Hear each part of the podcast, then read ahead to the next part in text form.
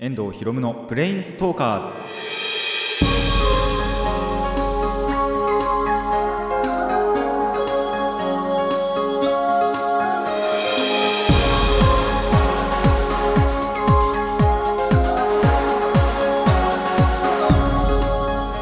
ラジオの前の皆さんこんにちは。遠藤博夢のプレインズトーカーズパーソナリティの遠藤博夢です。この番組はデジタルゲームよりもアナログゲーム派アニメや声優も大好きなこの僕遠藤博夢がマジック・ザ・ギャザリングのプレインズウォーカーがいろいろな次元を旅するがごとくいろいろなジャンルの話をする番組です。あのー、気温がもうすごいことになってますね。1週間ぐらいあの雨とかも降って寒い、まあ、超寒いっていうぐらいだと思ったら、まあ、一気に晴れて。まあそんなに暑暑いってほど暑かないんですけどね。ただ外歩いてると普通に暑いっていう。もう気温ガチャガチャしてますけど。まあ雨降ってても外に出にくいってだけで、まあ、出てなかったわけじゃないんですよ。もう傘持って普通に歩いてたりしたんですけど。まあまあまああのー秋って結構天気変わりやすいじゃないですか。なのであの天気予報とかあのーちゃんとね朝欠かさずに見ないといけないなと。まあ結構普通に朝から雨降ってることもあるんですけど、まあ、そういう時やっぱいいですよね。もうやること決まるんでほぼほぼ外に出ないっていう。まあ晴れてる日はその分外に出たいなとも思いますのであのーまあまたそういうことが そういう外に出たっていうことありましたらリアル冒険日記ででもね言おうかなと思います。まあ今日は今日で違うネタがあるのであの久しぶりにやるんじゃないかなということもあるのでまあこちらに行きたいと思います。それではあのトークの方始めていきましょう。遠藤ひろむのプレインズトーカーズ。今回もレッツプレインズトーク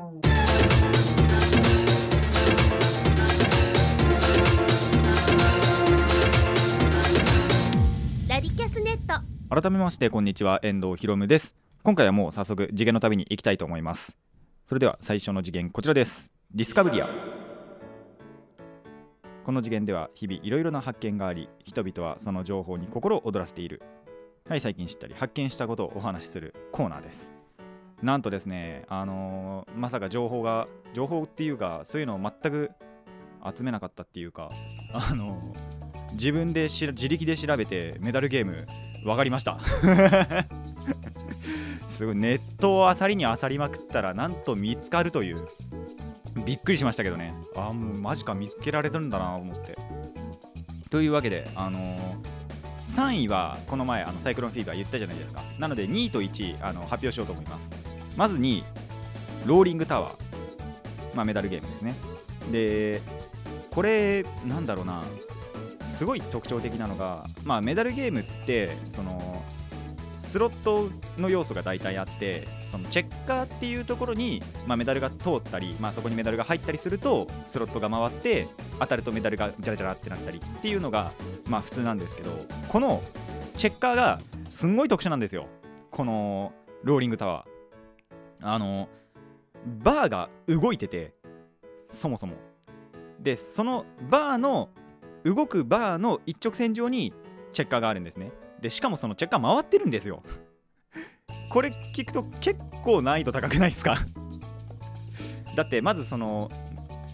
とあの動くバーをに通さなきゃいけないしでなおかつそのチェッカー回ってるぐるぐる回ってるのにさらにこうコツンとコツンとじゃないけどまあ入れなきゃいけないんですよ。いやこれまあ当時結構やってましたけど今思うとハードル高かったんじゃねえかなと思って。でもまあやっぱりそこのあの大雄山のゲームコーナーでやってたのは面白かったなと思いました。これ第2位です。そして第1位。ファンタジーアリーナ。これが第1位だったんですよ。でちょっと謝らなきゃいけないのが確かその最初にメダルゲームこういうのだったよみたいなのを言った時にこれあの全体的に青かったなって言ったと思うんです。全く青くなかったですね。いや、ま、全く青くないわけじゃないんですよ。あの、随所随所青いところあったんですけど、うん半分ぐらい そんな全体的ではなかったという、ちょっとそこだけ謝らなきゃいけないなと思ったんですけど、まあ、このファンタジーアリーナ第1位の方の説明をしていきたいと思います。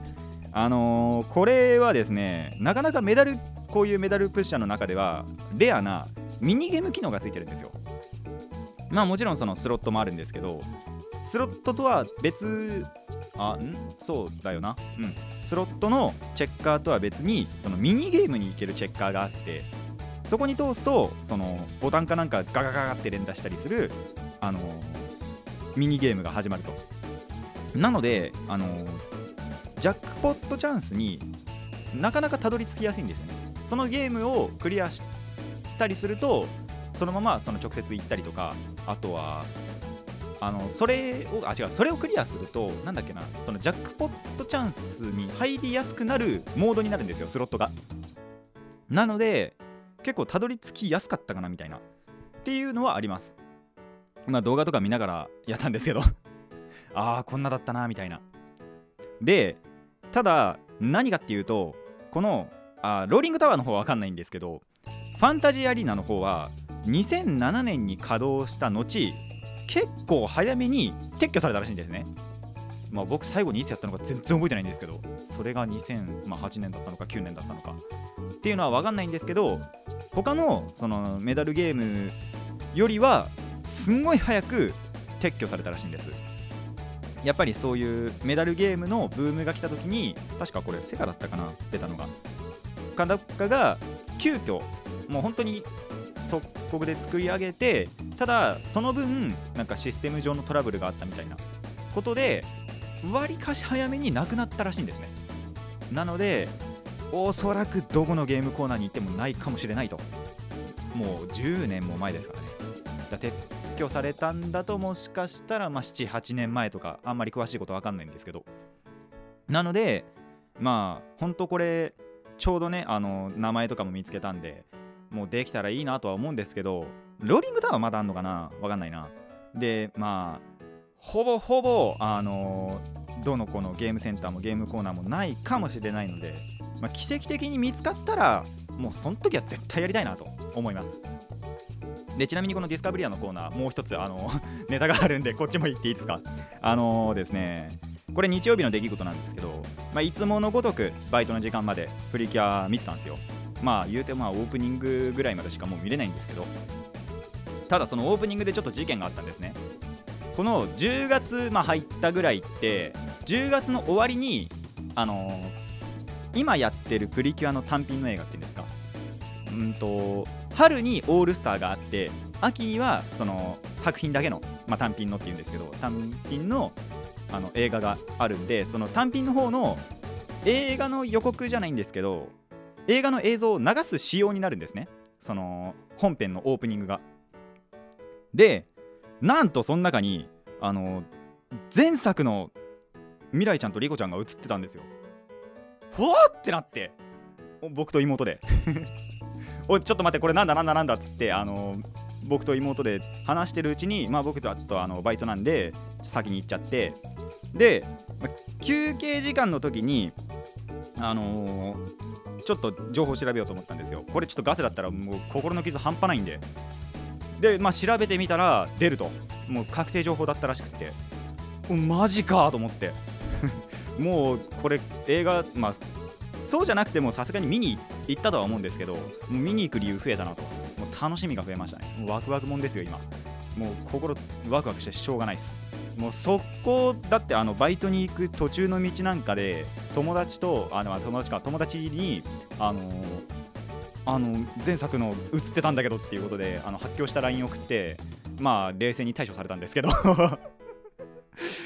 まあでも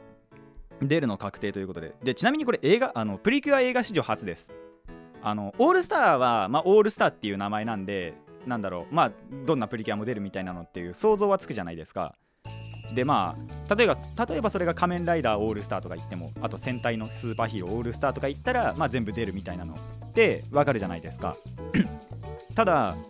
まあ例えばちょっとエグゼイド終わっちゃったからな。どっちしようあれか、えーと、ビルドにしようかな。仮面ライダービルドの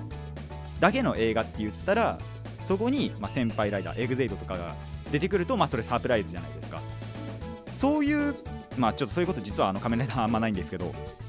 まあそういう感じでその単品の方に、えーと、先輩プリキュアが来るっていうのはプリキュア映画史上初なんですよ。これ前あの前例がなかったことで。あこれはなかなか今年は波乱が起こるなと思ってもう今からワクワクしています。またあの、まあ、もしあの映画を見てからまだこのラジオを続けていたら、まあ、続けてると思うかもしれないんですけどたらまあそのレポでも送ろうかなと思うんであの皆さんぜひ皆さんも見に行きましょう。あの魔法使いプリキュア出るので。あのそうだな。やっぱり魔法使いプリキュア見てたって人ももちろん見てほしいしまあ今作から見たよって人でもぜ、まあ、そもそも楽しめると思うので映画そのものも。まあ見て。でもしこれ聞いてるのが、あのーその映画が終わっちゃってる時であればネットラジオなんで、ね、終わっちゃってる時であればもう DVD とかブルーレイを買うしかないと、まあ、買ってみましょうという お話でした。以上ディスカブリアのコーナーでした。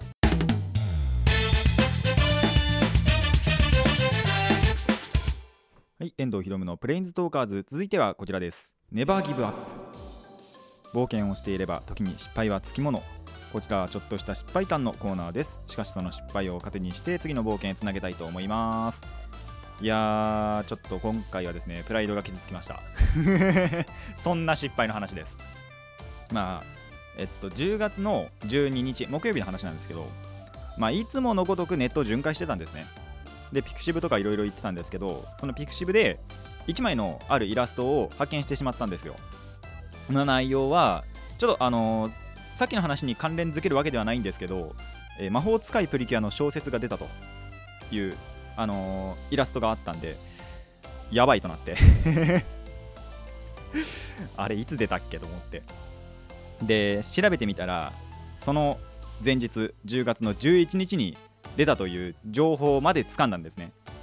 あやべえと思って。その日に買わなかったと思って。でちょうど確か11日ってあのー外出かけててで厚木とか町田行ってたのかな確か。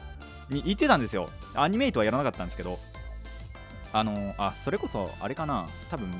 ゲーセンとかちょっと漁りに行ってたのかな確か。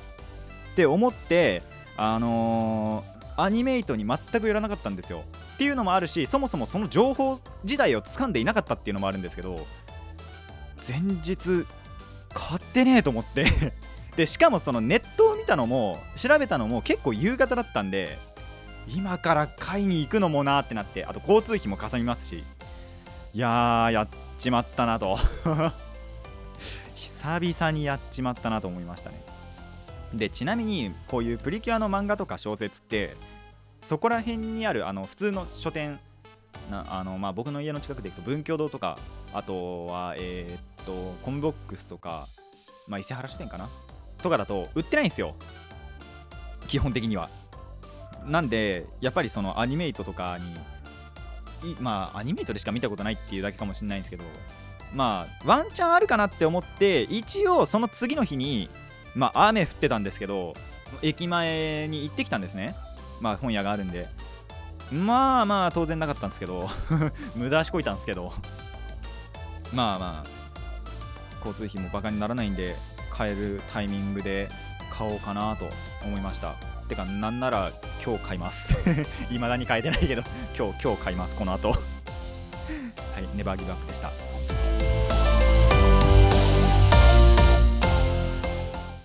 遠藤ひろむのプレインズトーカーズそろそろお別れのお時間になってまいりました。あのメダルゲーム。まあ今日も一応あのまだまだ行ってないってわけじゃないんですけどそのさ探そうと思ってからは行ってないところが、まあ、まだあるんで、まあ、そこでも行こうかなと、まあ、多分ないと思うんですけど。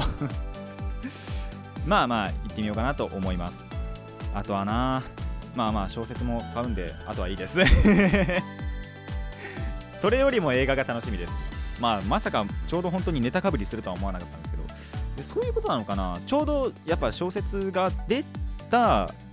次の話だったんで確か。まあ多分そういう関連ないと思うんですけど単純にやっぱり話に絡むとかそういうことだとは思うんですけどまあ魔法使いがまあ魔法使い組が、あのー活躍するはずなので まだちょっとどういう活躍をするのかとかはわからないのでもう実際に目であの見て確かめようとは思うんですけどまあ活躍してくれたらいいなとちゃんと。ただ声優さんとかのブログからそういう情報ってまだないんですよね。な多分こういう時だと大体あの、まあ、魔法使いプリキュアでモフルン役だった斎藤彩香さんあたりがブログとかで書いてたりもすると思うしあとは高橋玲さんとかかなやっぱり。アフレコしてきましたみたいなやっぱりブログに書いたりするのでもしかしたら。まそういうのがなかったっていうのもあるしあまあやっぱサプライズだったんでしょうね。まあその前にはちゃんと公表するんでしょうけど。まあそういう感じであのちゃんと魔法使い組も出ますのでぜひあの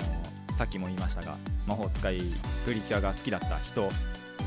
今のプリキュアが好きな人でもあの見に行ってくれたらいいなと思います。それでは今回はここまでといたしましょう。ここまでのお相手は遠藤ひろむでしたまた次回もレッツプレインズトーク